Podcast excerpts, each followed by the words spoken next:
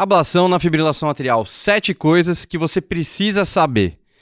Meu nome é José Roberto, eu sou médico cardiologista, colaborador aqui da página do Cardio Papers e sejam bem-vindos ao nosso podcast Cardio Papers. Aqui a gente lhe ajuda a se atualizar em cardiologia, mesmo que você não tenha tempo para fazer isso.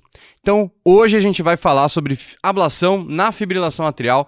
Tem um convidado muito especial aí que vocês já elogiaram muitas vezes. Ele retorna hoje pela quarta vez aí.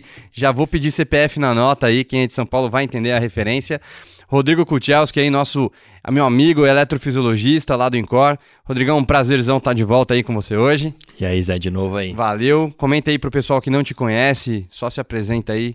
Quem não conhece essa sumidade aí da ritmologia futuro é. da, da ritmologia no Brasil. belas, belas palavras aí, Zé. Tem, tem um conflito de interesse aí, né? Tem, tem, tem. É, vocês já me conhecem, pessoal, Rodrigo Cuchetes, que é eletrofisiologista pelo INCOR, trabalho lá no INCOR com o Zé, a gente trabalha, discute vários casos, é sempre um prazer estar aqui batendo um papo sobre arritmia. E a nossa conversa de hoje vai ser sobre ablação por catéter de fibrilação atrial. Vamos tirar algumas dúvidas aí sobre esse tema, né, Zé? Bom, é isso, e hoje a gente já vai começar com o pé no peito aí, explicando muito sobre esse tema que a gente acaba não falando muito, né? A gente fala muito sobre fibrilação atrial, ai, vamos anticoagular, controle de ritmo, controle de frequência, putz, como é que eu vou manejar na emergência, mas a via final de resolução a gente acaba não falando muito, né? Eu sei que é um assunto meio nichado, que a gente acaba falando agora, que não é qualquer clínico que vai acabar encaminhando, eventualmente passa por um cardio, o cardio ainda passa a bola para o retimologista, mas vamos entender hoje, até porque é uma coisa que os pacientes vêm demandando, né? Eu vi que o Renato Russo fez, Renato Russo, é, o jogador de futebol lá, né? Não é Renato Russo, é Renato Gaúcho. Gaúcho. Quase, né? Renato Russo não pegou a época da ablação da FA. Mas Renato Gaúcho fez, então é uma coisa que os pacientes vêm demandando aí sobre como é que é esse procedimento, né? Bom, Rodrigão, é uma coisa que é feijão com arroz do seu dia a dia, né? Então, o que é uma ablação de fibrilação atrial? Obrigado, Zé, pela introdução. É, eu diria que, assim, uh, na cardiologia, é, os cardiologistas clínicos e os, os, clínicos também, de uma forma geral, eles uh, têm tido, de fato, como o Zé falou, um aumento da prevalência de pacientes com fibrilação atrial no consultório e também da conversa a respeito da ablação por catéter, né? É, a gente no congresso de cardiologia, poxa, tem um monte de mesa discutindo TAV, MitraClip, Valving Ring, Valving Mac, um monte de intervenções cardiológicas em valvopatias que são, inclusive, uma, objeto de uma subespecialidade que é hemodinâmica, mas que são é, a, talvez mais discutidas na prática clínica, e a gente vê na, na ablação por catéter da fibrilação atrial ainda algum nível de desconhecimento. Eu diria para você que a ablação de FA é hoje é, tá hoje para fibrilação atrial, como por exemplo o entresto tá para insuficiência cardíaca de fração de ejeção reduzida, né? É o objeto de estudo, né?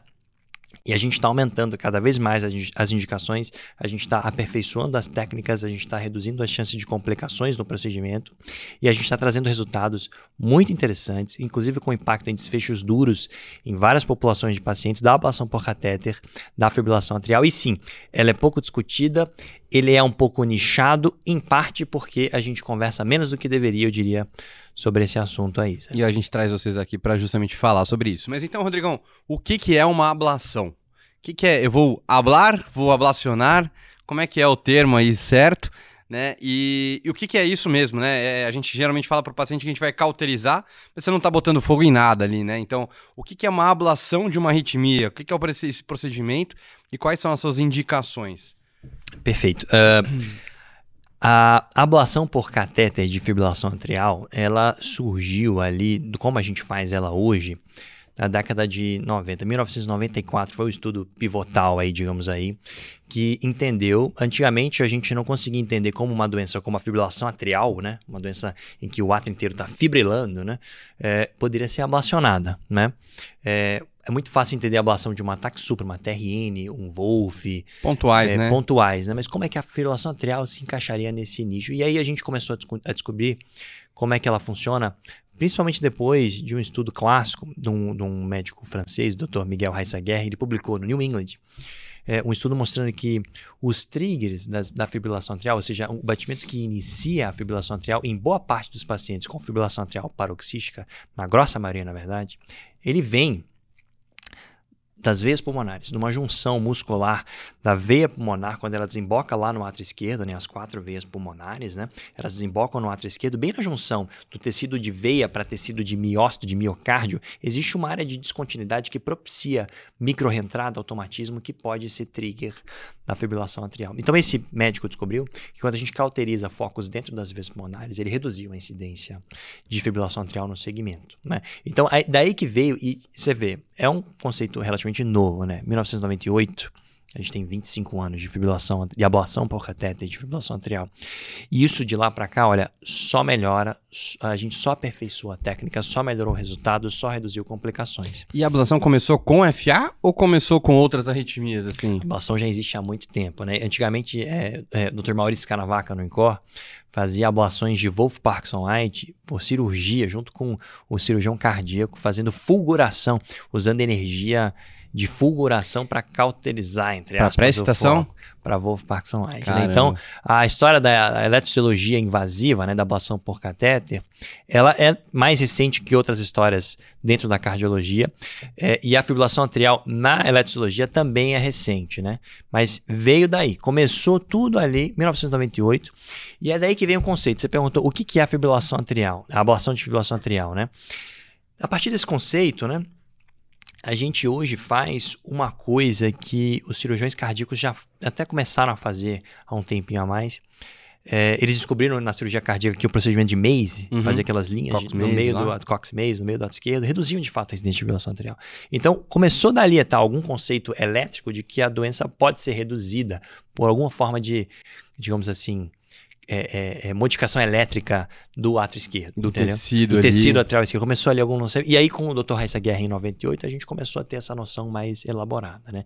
E vários trabalhos científicos randomizados, duplos cegos, com mais de um...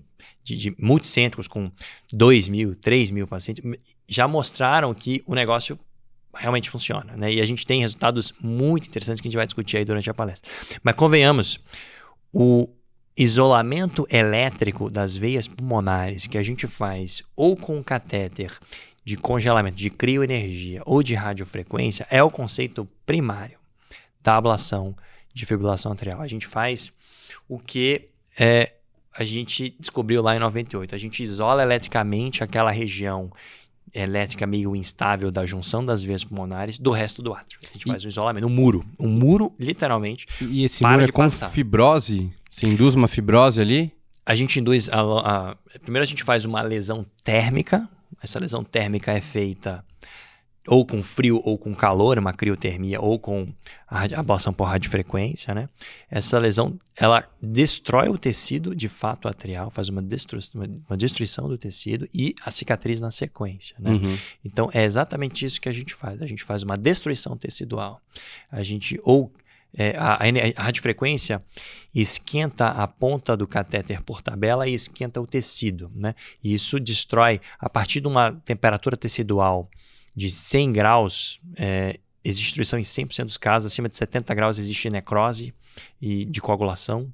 E quando, quando tem criotermia, o cenário é inverso, é com temperaturas reduzidas e, e resolve, é, é, mais associado à apoptose do que destruição tecidual. A criotermia destrói menos tecido do que a radiofrequência. Né? Tá. Mas o conceito é sempre o mesmo. É uma destruição tecidual que a gente faz linear, faz um muro de destruição tecidual e essa cicatriz circunferencial faz com que as duas partes da linha fiquem isoladas eletricamente. Não passa mais energia de um lado para o outro e esse é o conceito básico da ablação. Esse é o feijão com arroz da ablação na FA. Isolamento das veias pulmonares. Isolamento elétrico das veias pulmonares. A gente faz isolamento circunferencial das duas veias pulmonares.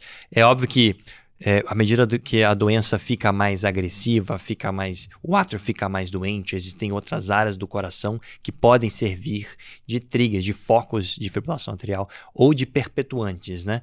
Então a gente faz outras linhas de modificação elétrica, de cauterização lá no ato esquerdo, dependendo do quão avançada a doença é e de quão doente é o, mio, o, mio, o, o miócito atrial, né?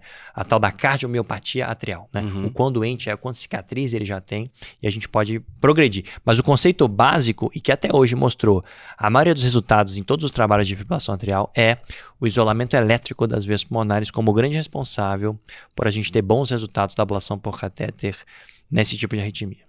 Então, até para as outras arritmias, o conceito é sempre o mesmo também. Você vai acabar fazendo ou uma radiofrequência ou uma crioablação no Flutter, no Wolf, destruição na TRN, Exato. tudo ali tentando fazer uma destruição daquele circuito de reentrada que a gente tem ali na maioria das vezes nessas que eu citei. Exato. No, no Wolf você destrói o local da via acessória, na, na tacardia ventricular você destrói o circuito de da cicatriz do curto-circuito, você destrói o local. Você, na, na, via, na via na TRN, você destrói a via lenta. É sempre destruição do Se você tiver a oportunidade de pegar um paciente num pós-operatório, entre aspas, de ablação por catéter de fibrilação atrial e dosar a troponina dele, vai estar tá. tá lá em cima. Acima de um 2 e tão maior quanto mais extensa é a ablação. Ablação é igual a destruição tecidual. É isso que a gente faz, né? Legal. Então, é, é, é, desse conceito que parte tudo, né? Vem desse conceito de destruição. É, a gente usa isso a nosso favor. A, gente, a energia que a gente usa a nosso favor, dependendo do tipo da arritmia, a gente consegue um resultado ou outro. E quando que eu vou indicar uma ablação na fibrilação atrial? Assim, indicando com precisão ali, aquele caso bem indicado ali. Tá. É, no, óbvio que a gente vai ter casos que a gente vai selecionar, mas assim, aqueles casos mais feijão com arroz pro público de casa em saber, puta, esse caso aqui ia muito bem com uma ablação, cara jovo, jovem pouca comorbidade, aquelas coisas ali, Rodrigão. É, só para ficar claro, então assim, é, o candidato ideal à ablação. Hoje em dia esse cenário está mudando, né? Mas uhum. se a uhum. gente fosse colocar o candidato ideal para ablação por catéter, de fibrilação atrial, é, é o que está. Vem na última diretriz da ESC de 2020 de FA, é o que está na diretriz de, da, da, da, Sociedade de Arritmia de 2017 sobre ablação é o clássico, é o paciente. Uma indicação 1A, digamos assim, uhum. o paciente que tem fibrilação atrial paroxística, sintomática, refratária a tratamento medicamentoso, em que a gente quer melhorar o resultado desse paciente. Esse é o paciente candidato à, fibrilação, à ablação por catéter de fibrilação atrial. Então, paciente que tem FA paroxística, sintomática, e refratário à terapia antiarrítmica, classe 1 ou classe 3 de antiarrítmicos, aí, propafenona, sotalol, milorona, é, e tem sintomas. Esse é o paciente que, de diretriz, que em 100% das diretrizes, ele é classe 1A para ablação por catéter de fibrilação atrial. Né? Se esse paciente tem uma fibrilação atrial persistente, ou seja, já não é aquele paciente que tem crise de fibrilação atrial e tem fibrilação atrial de uma maneira mais persistente, ele também é candidato uns 2A de evidência. Se esse paciente tem é, um cenário diferente, em que ele não é, não é que ele é refratário à terapia antiarrítmica, mas ele não deseja, ele pode usar a ablação como uma terapia de primeira linha. Ele também é candidato pelas diretrizes, um também com nível ali. 2A. Se é paroxística 2A nesse cenário, se é persistente é 2B, né? E esses são os, digamos assim, o feijão com arroz é, é, é esse pessoal. Eu digo que isso está mudando e a gente vai discutir boa parte das evidências científicas disso nesse podcast, é que é, a gente está expandindo as indicações devido a bons resultados em subgrupos específicos, né? Essas indicações estão sendo expandidas, né? Estamos Na, baixando o nosso limiar. Estamos batendo o limiar. Isso deve acontecer cada vez mais nos próximos guidelines, né? Então, um exemplo deles que a gente vai discutir é o paciente, por exemplo, que tem insuficiência cardíaca com fração de reduzida. Na nova diretriz, o paciente que tem fibrilação atrial e tem IC com fração de ejeção reduzida, especialmente se você acha que a fibrilação atrial tem culpa nessa IC, componente de taquicardia é indicação 1 de ablação, 1A de, de ablação por catéter na última diretriz Isso é muito da bom. ESC de 2020, tá? É, e mesmo aquele paciente que tem disfunção e não tem necessariamente um link claro de taquardiopatia, ele também é candidato com nível de evidência mais fraco. Então você vê, esse é só um exemplo do que hoje a gente está aumentando as indicações depois de resultados de trabalhos randomizados, grandes, que mostram resultados adequados. Mas uma mão com açúcar, digamos assim, para o médico do consultório, é lembrar. Eu brinco assim, todo paciente que tem fibrilação, ele é candidato. Ponto. Tem fibrilação atrial, ele é candidato. Você tem que pensar dessa forma mais, porque você vai ver que você vai encontrar uma série de poréns para não indicar. Uhum. Mas se você começar pensando assim, a chance de você perder um paciente que é ótimo candidato é muito menor. Né? Então você pensa, tem fibrilação atrial, a ablação já, já, já liga um sinal de alerta. Né? Quem que é o candidato? Ah, olha, é, se é um paciente jovem, tem FA paroxística, tem sintomas, não quer tomar remédio ou, não, ou, ou, ou teve intolerância. Teve intolerância. Poxa, isso aqui eu não tenho a menor dúvida, né? E aí a gente vai triando, vai vendo cenários mais ou menos, inclusive uma decisão compartilhada com todo mundo. Maravilha.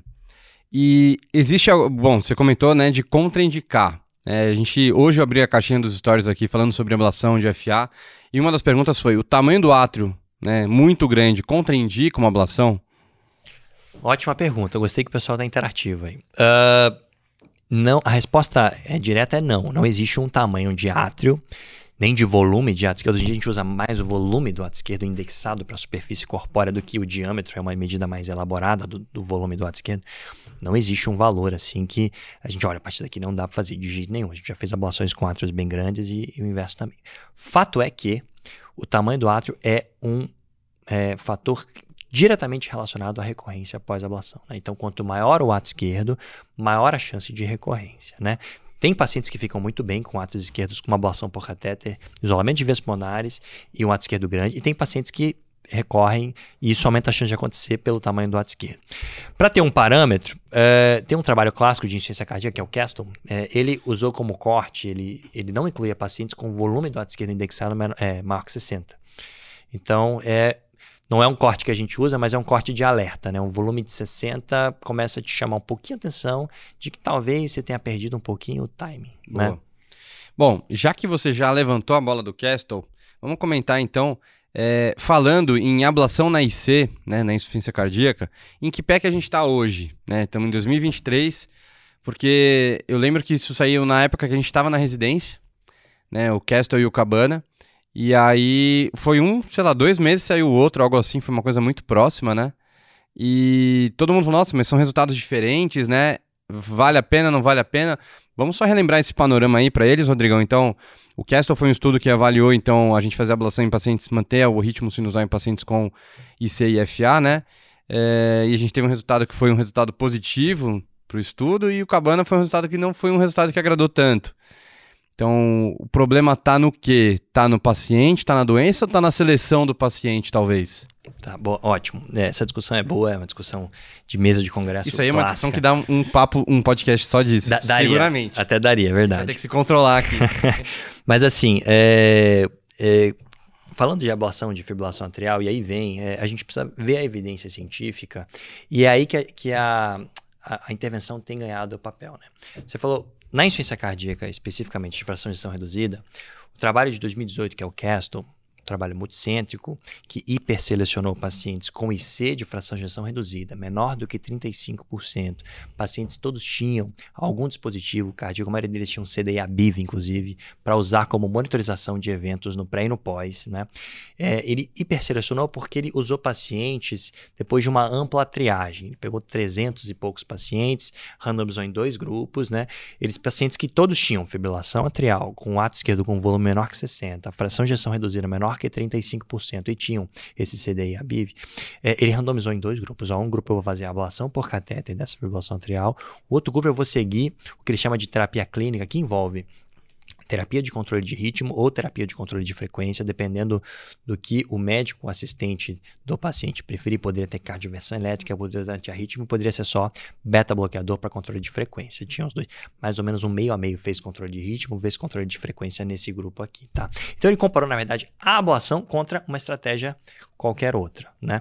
E aí ele viu o Castle foi positivo no follow-up dele, eu não estou lembrando, acho que foram dois anos de alguma coisa.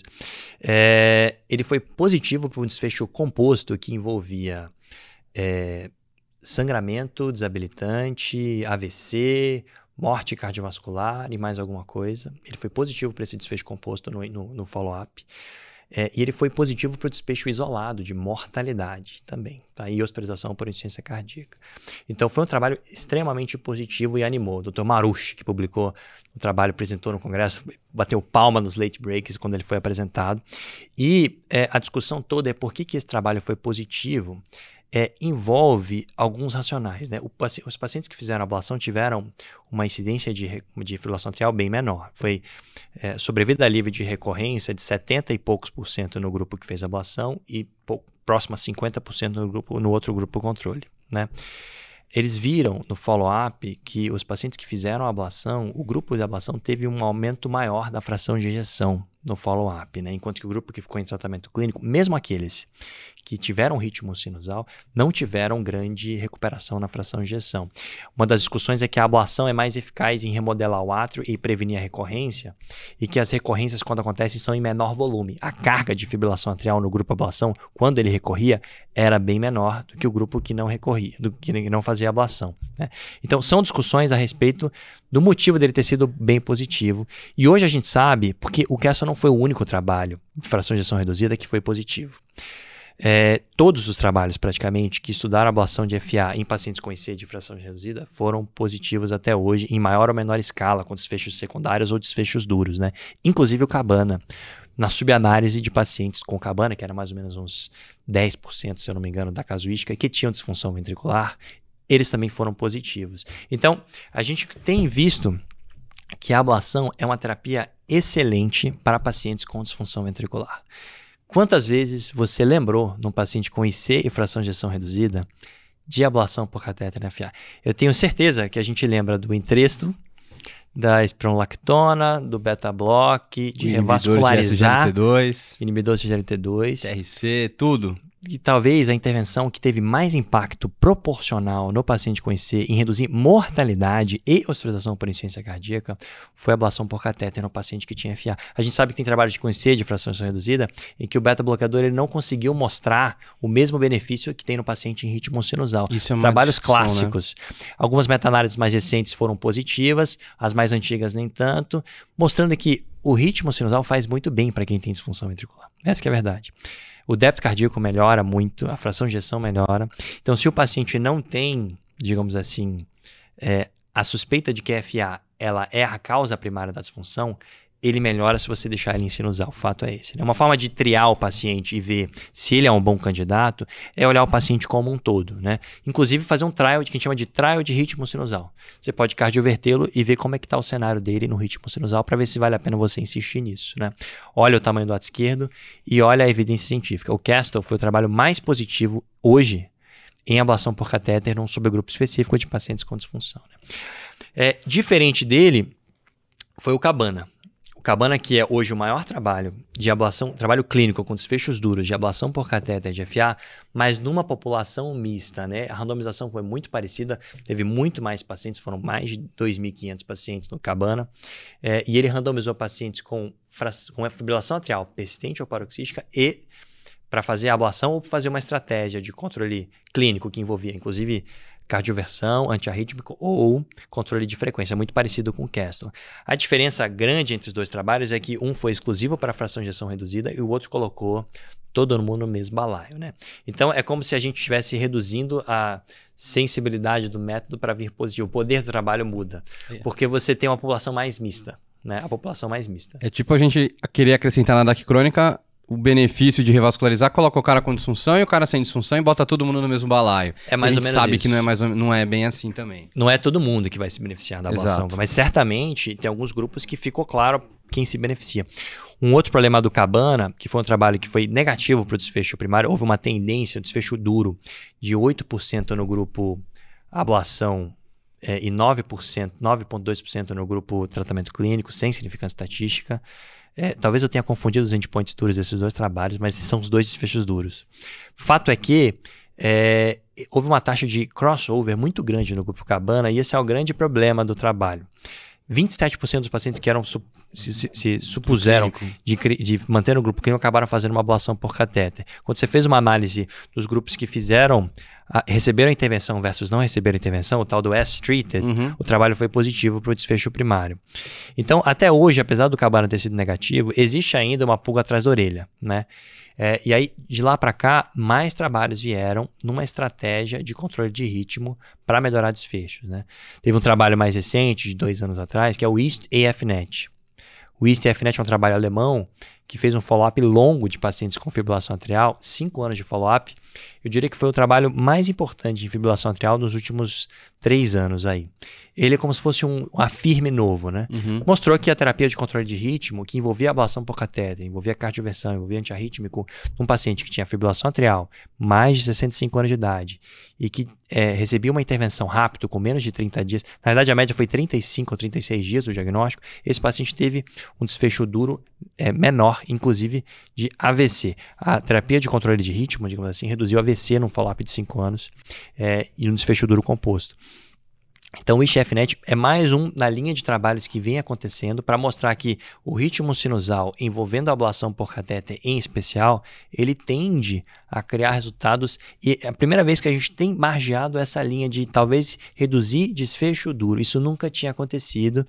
Então, a ablação está ganhando papel, está ganhando espaço, porque o fato é, como eu brinco, é, não é que a ablação é espetacular, é que o concorrente dela é muito ruim. Uhum. Né? O antiarrítmico ele tem muito efeito colateral e ele tem uma eficácia baixa em conseguir o que a gente almeja, que é manter o ritmo sinusal. E é claro que é mais do que um problema elétrico, é um problema global. Claro. Como a gente Isso vai falar. impacta na parte hemodinâmica Exato. e tudo mais. Bom, mas aí, Rodrigo, eu já entendi, né? Eu tô com um paciente aqui jovem, FA, paroxística, sintomático, tem, não quer tomar antiarrítmico, ou sei lá, fez uma tireoidite por amildarona, fez uma pneumopatia pela amildarona, enfim. É, e aí, o paciente quer e tem indicação de fazer ablação. Eu indiquei, vou indiquei a ablação, e agora? Eu vou fazer um checklist, né? Então, o que, que eu tenho que olhar para o paciente antes, deixar ele redondo para o procedimento? Então, aquelas coisas, né? Mudança de estilo de vida, atividade física, garantia, redução de ingesta de álcool, polissono, ver se tem trombo. Como é que eu faço? Como é que eu preparo o paciente para o grande dia da ablação?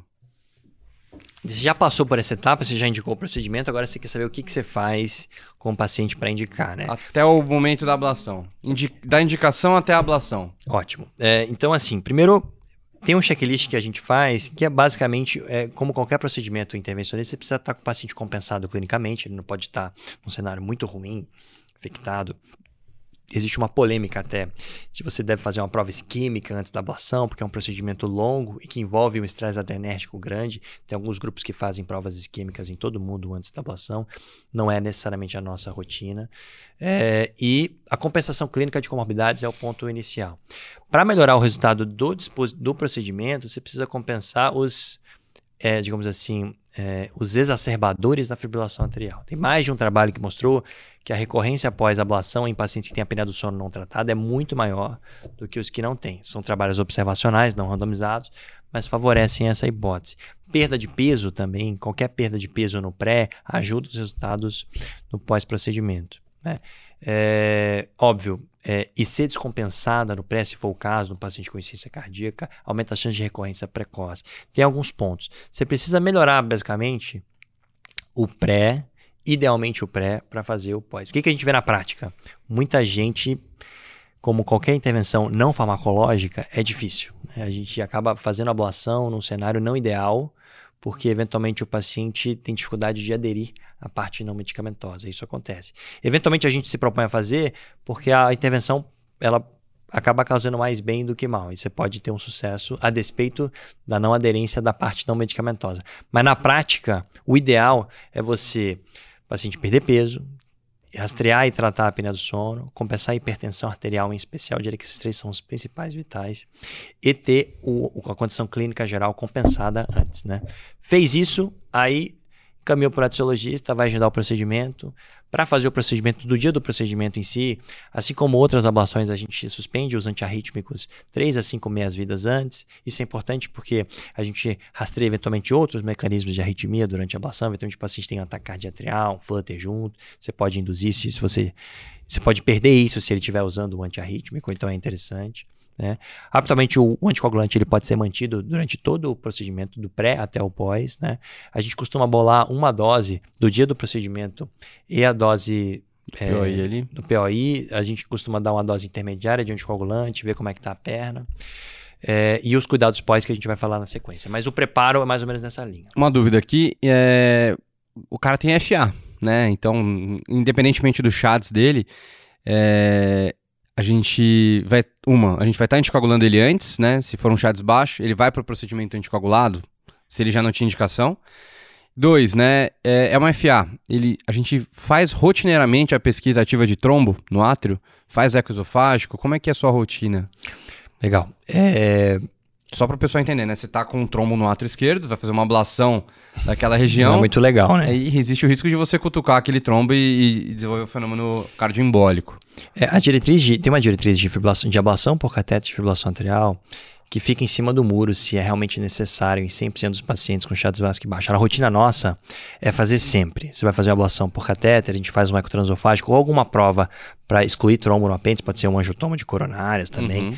É, Existem alguns protocolos de captação tardia da imagem para não para afastar trombo sem precisar do transofágico.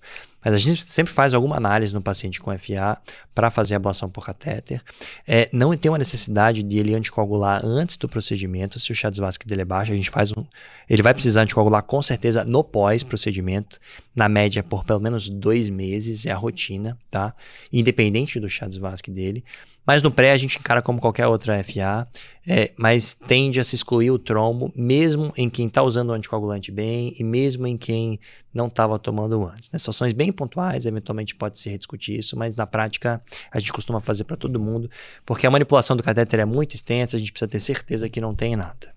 É, bom, é, é de bom tom, né? Você fez alguma outra pergunta? Não, era isso. Primeiro, se ele anticoagulava antes, se Tá. não tivesse um Charles alto. E mesmo independentemente disso, a gente vai descartar trombo ou não. É, a rotina da maioria dos serviços envolve uma, descartar trombo antes de todos os procedimentos. Geralmente faz o ectransofágico já na sala, é, já entubado. Ruim que se tiver um trombo aí. É, é, tem esse risco. Você usa a probabilidade de pré-teste e ou eventualmente você faz na manhã no mesmo dia. Aqui em São Paulo a gente faz muita ablação à noite, então habitualmente o paciente já fez o exame durante o dia. a Tem algum motivo? Tem, menos estresse adrenérgico? aí? É a liberação da sala da hemodinâmica. esse é o motivo. Acabou as coronárias, as taves, Mais aí ou menos isso. os vampirões da eletrofisiologia. Bom, é, então a gente já comentou o que, a gente tem que fazer. Ah, álcool, abuso de álcool é, também é interessante. Isso é legal. Tem, até um, saiu um trabalho no New England, é, acho que faz uns dois anos mais ou menos, correlacionando a ingesta de álcool com eventos de fibrilação atrial, aumentar a incidência de fibrilação atrial. Quase um holiday heart aí. É, existe já o, o cenário clássico do Holiday Heart. Existe um. um- no, no trabalho, ele, ele setava um, um número de ingesta de quantidades básicas de álcool em que era, aumentava o risco. Eu não vou lembrar de cabeça. Mas a gente orienta o paciente a fazer o- a mesma recomendação da prevenção primária, de no máximo uma taça de vinho por dia. Uma Idealmente. dose para mulher, duas para homem. No perioperatório, a gente tende a ir a cortar mesmo, porque existe, a gente vai ver no pós-operatório, um momento meio pró-arrítmico da ablação. Então, qualquer outro estímulo pode, pode interferir. É, mas o uso de álcool em excesso aumenta a chance de arritmias atriais de uma forma geral. Tá? Cafeína, num outro trabalho recente, aumentou a incidência de extracístoles ventriculares, mas não de extracístoles atriais. Nenhum trabalho mostrou que aumenta a incidência de fibrilação atrial de fato. Né? Então, não é uma recomendação formal de rotina nossa. Tá? É, tabagismo para relação com fibrilação atrial, existem trabalhos aumen- de tabaco aumentando a carga de cicatriz no átrio, mas não necessariamente de fibrilação atrial. Existe uma associação indireta. Vale a pena você recomendar para todo mundo parar Claro. de fumar, né? É que nem aquela questão da hipertensão com tabagismo, né? Também. Não é um fator de risco clássico, mas você vai orientar. Direto, exato. Obviamente. Maravilha, Rodrigão. E na hora da ablação, né? Quais são as dúvidas mais comuns que a gente vai ter? Então, quais são os seus riscos, taxa de sucesso, taxa de recorrência? É, a gente até comentou no comecinho que tem alguns aspecto- aspectos técnicos da ablação. Crio, radiofrequência, tem superioridade, não tem? Dá para fazer um quente, um frio depois aí na sequência para dar uma cimentada? E complicações, né? A gente pegou um outro dia um caso lá no, no, no Incor, que foi uma, um outro serviço, um paciente com uma estenose de veia pulmonar. Eu, que não sou da área, nunca tinha pego, né? Então, e não era uma, uma estenose congênita, era uma, um Ablação. pós-ablação. Então, a gente também ficou na dúvida do que fazer, como manejar, né? E, então, eu queria que vocês comentassem aí, primeiro, qual que é a taxa de sucesso, antes da gente falar de risco aí, recorrência, da Tá. ablação para FA? Legal. É, é, o, como eu disse, é, depende muito da seleção, né? Então a seleção faz parte, eu diria que, é, da maior parte do processo, né? Você selecionar o paciente que é candidato ideal de, FA, de ablação de FA é, é a melhor forma de você ter um sucesso no pós-procedimento adequado, né? A taxa de sucesso da maioria dos trabalhos hoje, usando um ano de follow-up, né? Fica na faixa entre 75 a 85% para ablação de FA paroxística, é, livre de recorrência. Esse número pode ser maior ou menor se você monitoriza mais ou menos o seu paciente no pós-operatório. Tá? E para FA persistente, varia na faixa dos 50% a 60%. É, isso depende do tamanho do átrio, depende da aderência a esses fatores né, é, farmacológicos e não farmacológicos que a gente comentou. É, e depende também da forma de monitorização. Se você monitorizar mais, a gente sabe que é, a maioria dos eventos de recorrência após a ablação de FA são óligo ou assintomáticos, né?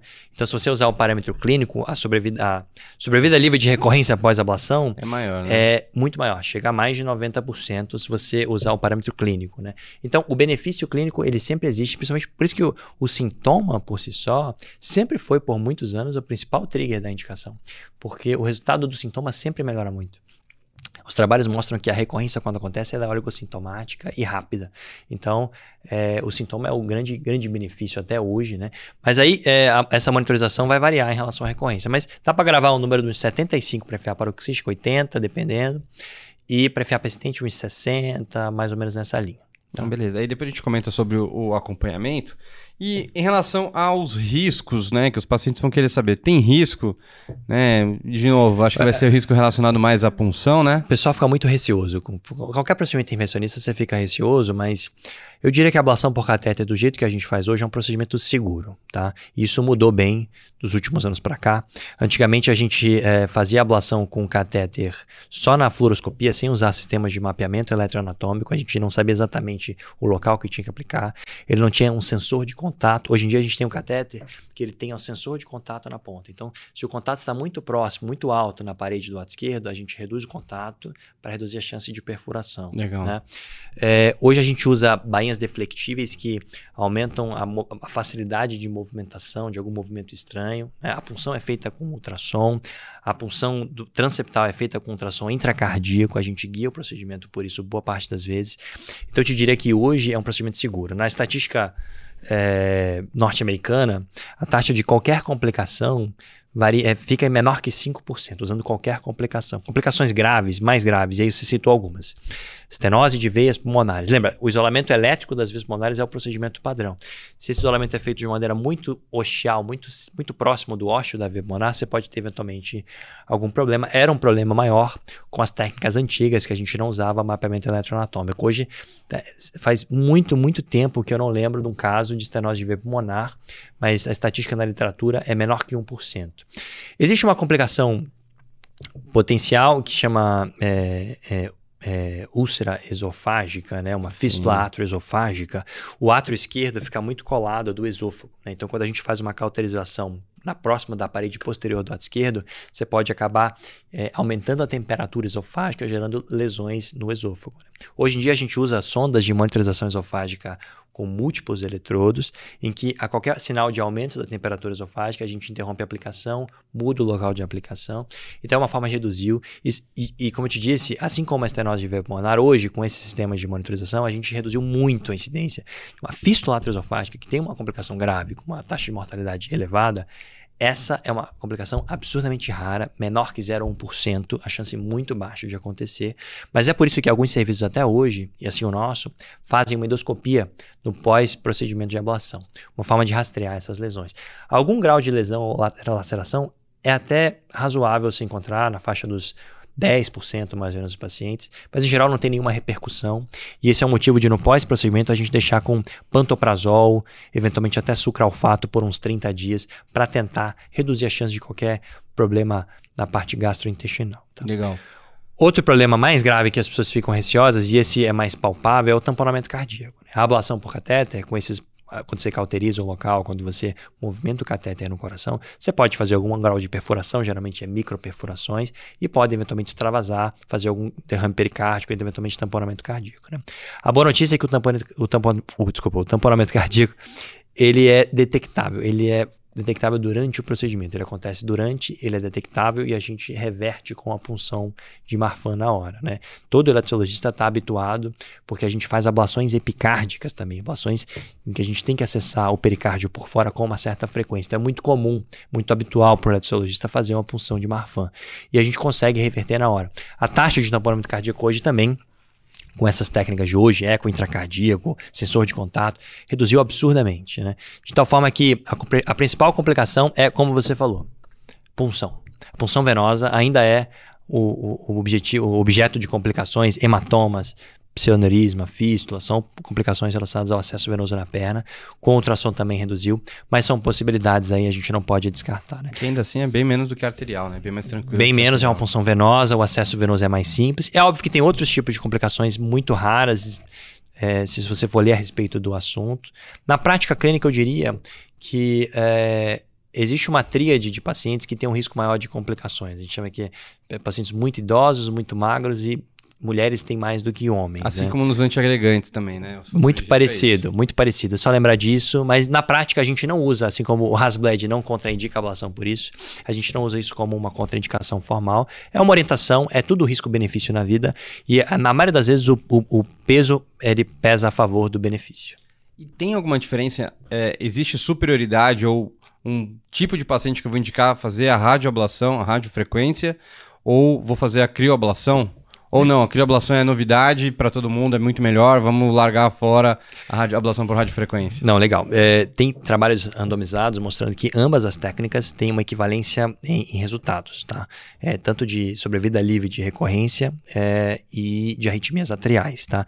Então, de uma forma geral, a gente tem resultados equivalentes, tá?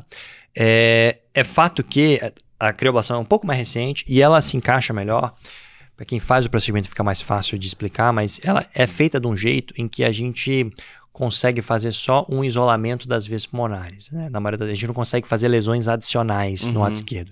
Então, o, o, candidato ideal à crioblação é um paciente que está numa fase mais inicial da história natural da doença, né? a fibrilação atrial paroxística, em que a gente está se propondo a fazer o principal, que é o isolamento das veias pulmonares. Né? Se tiver um paciente com um átrio mais doente, você tem que fazer uma ablação habitualmente power. com radiofrequência, que envolve outras linhas de bloqueio, que a crioblação ela fica um pouco aquém, porque o catéter de crioblação é um balão que esfria. Uhum. Então, ele faz o isolamento circunferencial por um balão, né? Não é um catéter com a pontinha que vai cauterizando. A logística de fazer linhas a mais é mais complicada, Entendi. até factível, mas é mais complicado. Então, a crioblação, em teoria, tem resultados equivalentes. É, tem trabalhos, inclusive nossos do INCOR, comparando as técnicas num cenário de fração de injeção reduzida, que são trabalhos mais novos.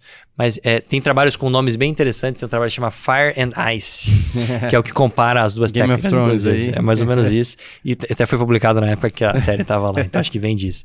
Mas fato é que os, o, as, as tecnologias são razoavelmente equivalentes. Existe esse detalhe técnico que você pode até conversar com o eletrologista para ver se ele tem alguma sugestão, mas habitualmente não são todos os eletrologistas que fazem as duas técnicas. Legal. Tem alguns que fazem só um jeito, é mais comum fazer só a radiofrequência, outros fazerem a crioblação em conjunto, né? A gente costuma fazer as duas, mas fato é que existem sim candidatos ideais, né? A história natural da doença ajuda a selecionar. Então, basicamente, assim, é, uma outra dúvida é, seriam por ser hum, fazer menos coisas, entre aspas, com a crioblação ela pode ser mais segura, ter menos chance, porque eu faço menos ablação é, são, são, complicações diferentes. A crioblação é, tem é mais rápida do que a radiofrequência, tem manipulação do catéter, é um balão, costuma ter menos é, tamponamento cardíaco, por exemplo, mas ela tem outros problemas, né? Tem um problema com a crioblação que é a paralisia do nervo frênico. Quando você uhum. cauteriza, quando você usa o balão muito dentro da veia pulmonar direita, principalmente, o nervo frênico passa bem ali perto, então ele tem uma chance um pouquinho maior de fazer paralisia de nervo frênico principalmente à direita, na crioblação, que é na radiofrequência. São as complicações diferentes. É, mas é, dizer que é mais seguro é talvez demais, tá mas bom.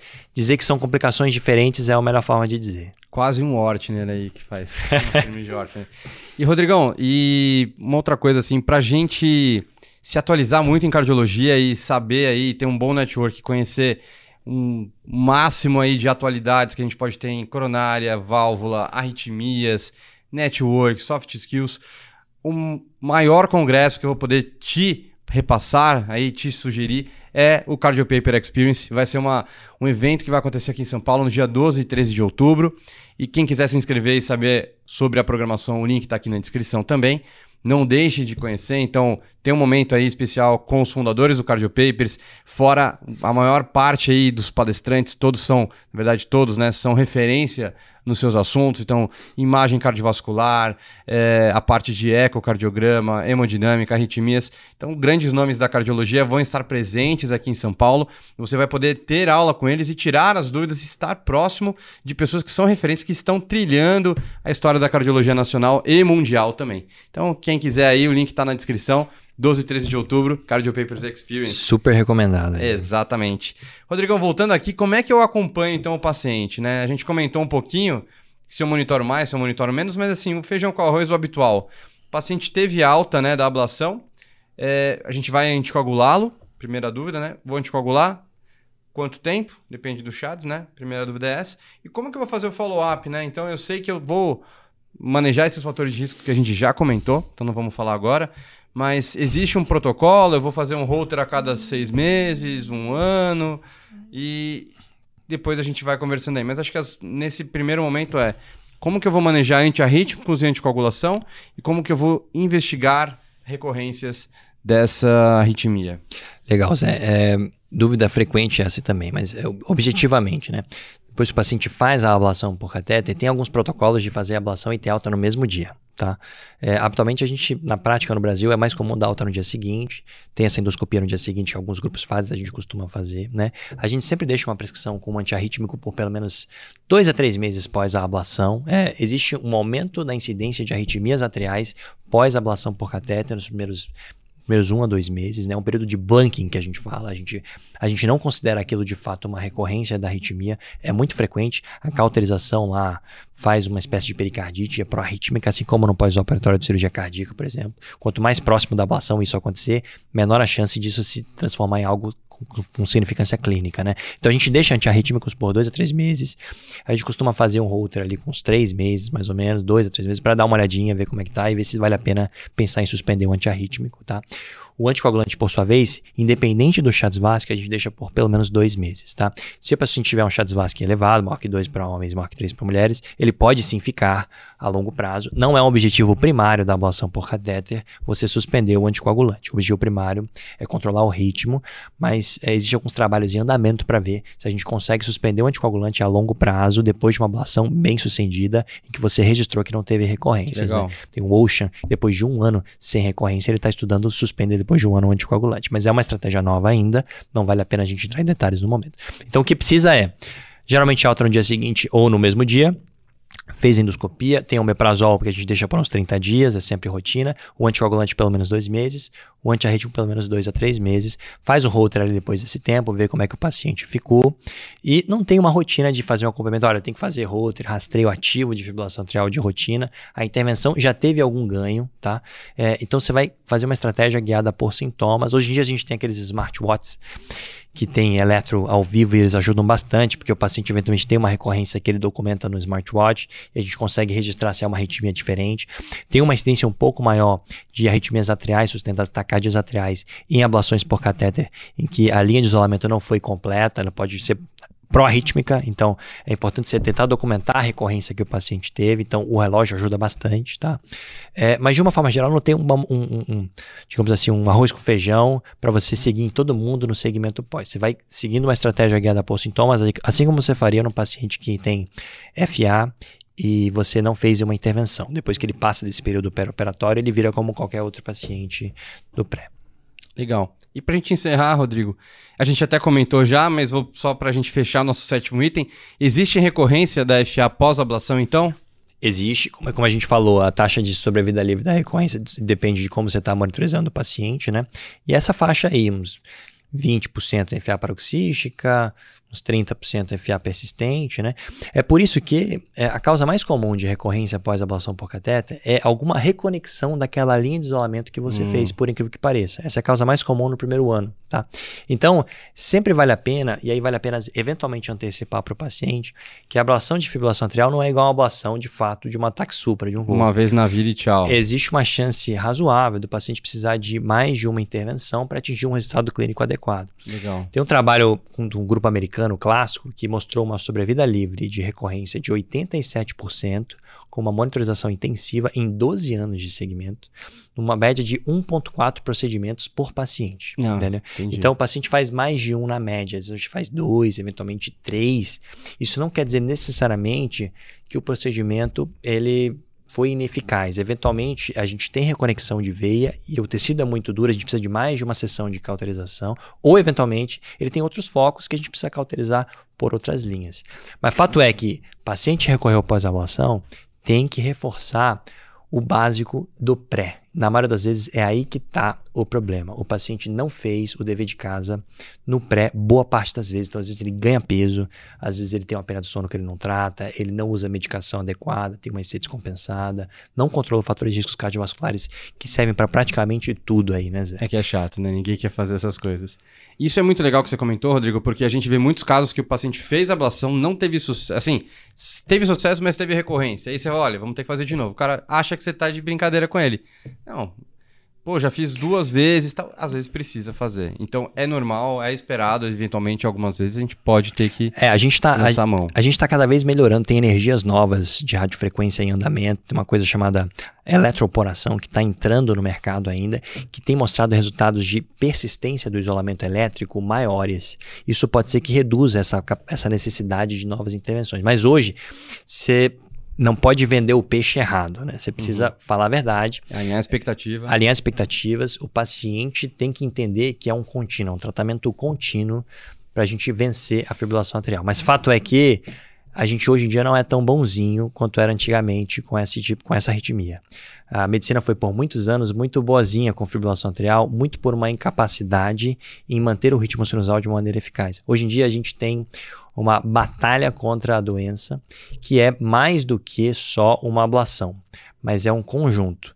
E a gente tem muito benefício de conseguir manter o paciente em ritmo sinusal, sim, mas é um conjunto, é um, é um trabalho conjunto do arritmologista, do cardiologista e principalmente do paciente que é o maior beneficiado. Fora a equipe multi ainda, né, Pra conseguir atingir resultado. Não tenha dúvida. Fechou. Valeu, Rodrigão. Então, quiser fazer as suas palavras finais aqui, obrigado de novo, mas pode falar suas palavras finais aí. Quem quiser te encontrar nas redes sociais, como é que vamos te achar? Seu sobrenome é meio difícil. Obrigado, pessoal. É sempre um prazer estar aqui, tirar algumas, é, algumas dúvidas do, da cardiologia geral sobre um procedimento nichado específico, que é a ablação por catéter. Eu espero que vocês tenham gostado. Meu nome é Rodrigo Kulchet, que vocês me acham nas redes sociais. Eu tenho uma rede social chamada EPACE Arritmia. A gente tem lá alguns, alguns ah, conteúdos direcionados de eletrociologia, marca-passo. Fiquem à vontade e fico à disposição. Se tiverem alguma dúvida, nos comentários. O Zé também tem acesso fácil. Qualquer dificuldade, estamos aí. Boa. Rodrigão, valeu de novo pela presença. Quarta participação aqui com a gente no Cardio Papers. Pessoal, então, muito obrigado aí a todos que ficaram acompanhando a gente até hoje. Se você está acompanhando a gente pelo YouTube e caiu de paraquedas, não deixe de se inscrever no canal, toca no sininho, já dá o seu gostei aqui no vídeo, deixa um comentário para a gente ter um feedback também, se é esse é o tipo de conteúdo que te agrada, não é? Tem dúvidas que não foram respondidas, então dê esse feedback pra gente. Se você está ouvindo a gente no Spotify também, não deixa de se inscrever no nosso canal, avaliar aqui esse episódio e a continuar acompanhando a gente aqui. Lembrando que no dia 12 e 13 de outubro a gente tem o nosso Cardio Paper Experience, eu vejo vocês lá, pessoal. Meu muito obrigado, Rodrigo, muito obrigado de novo. Pessoal, valeu e até a próxima.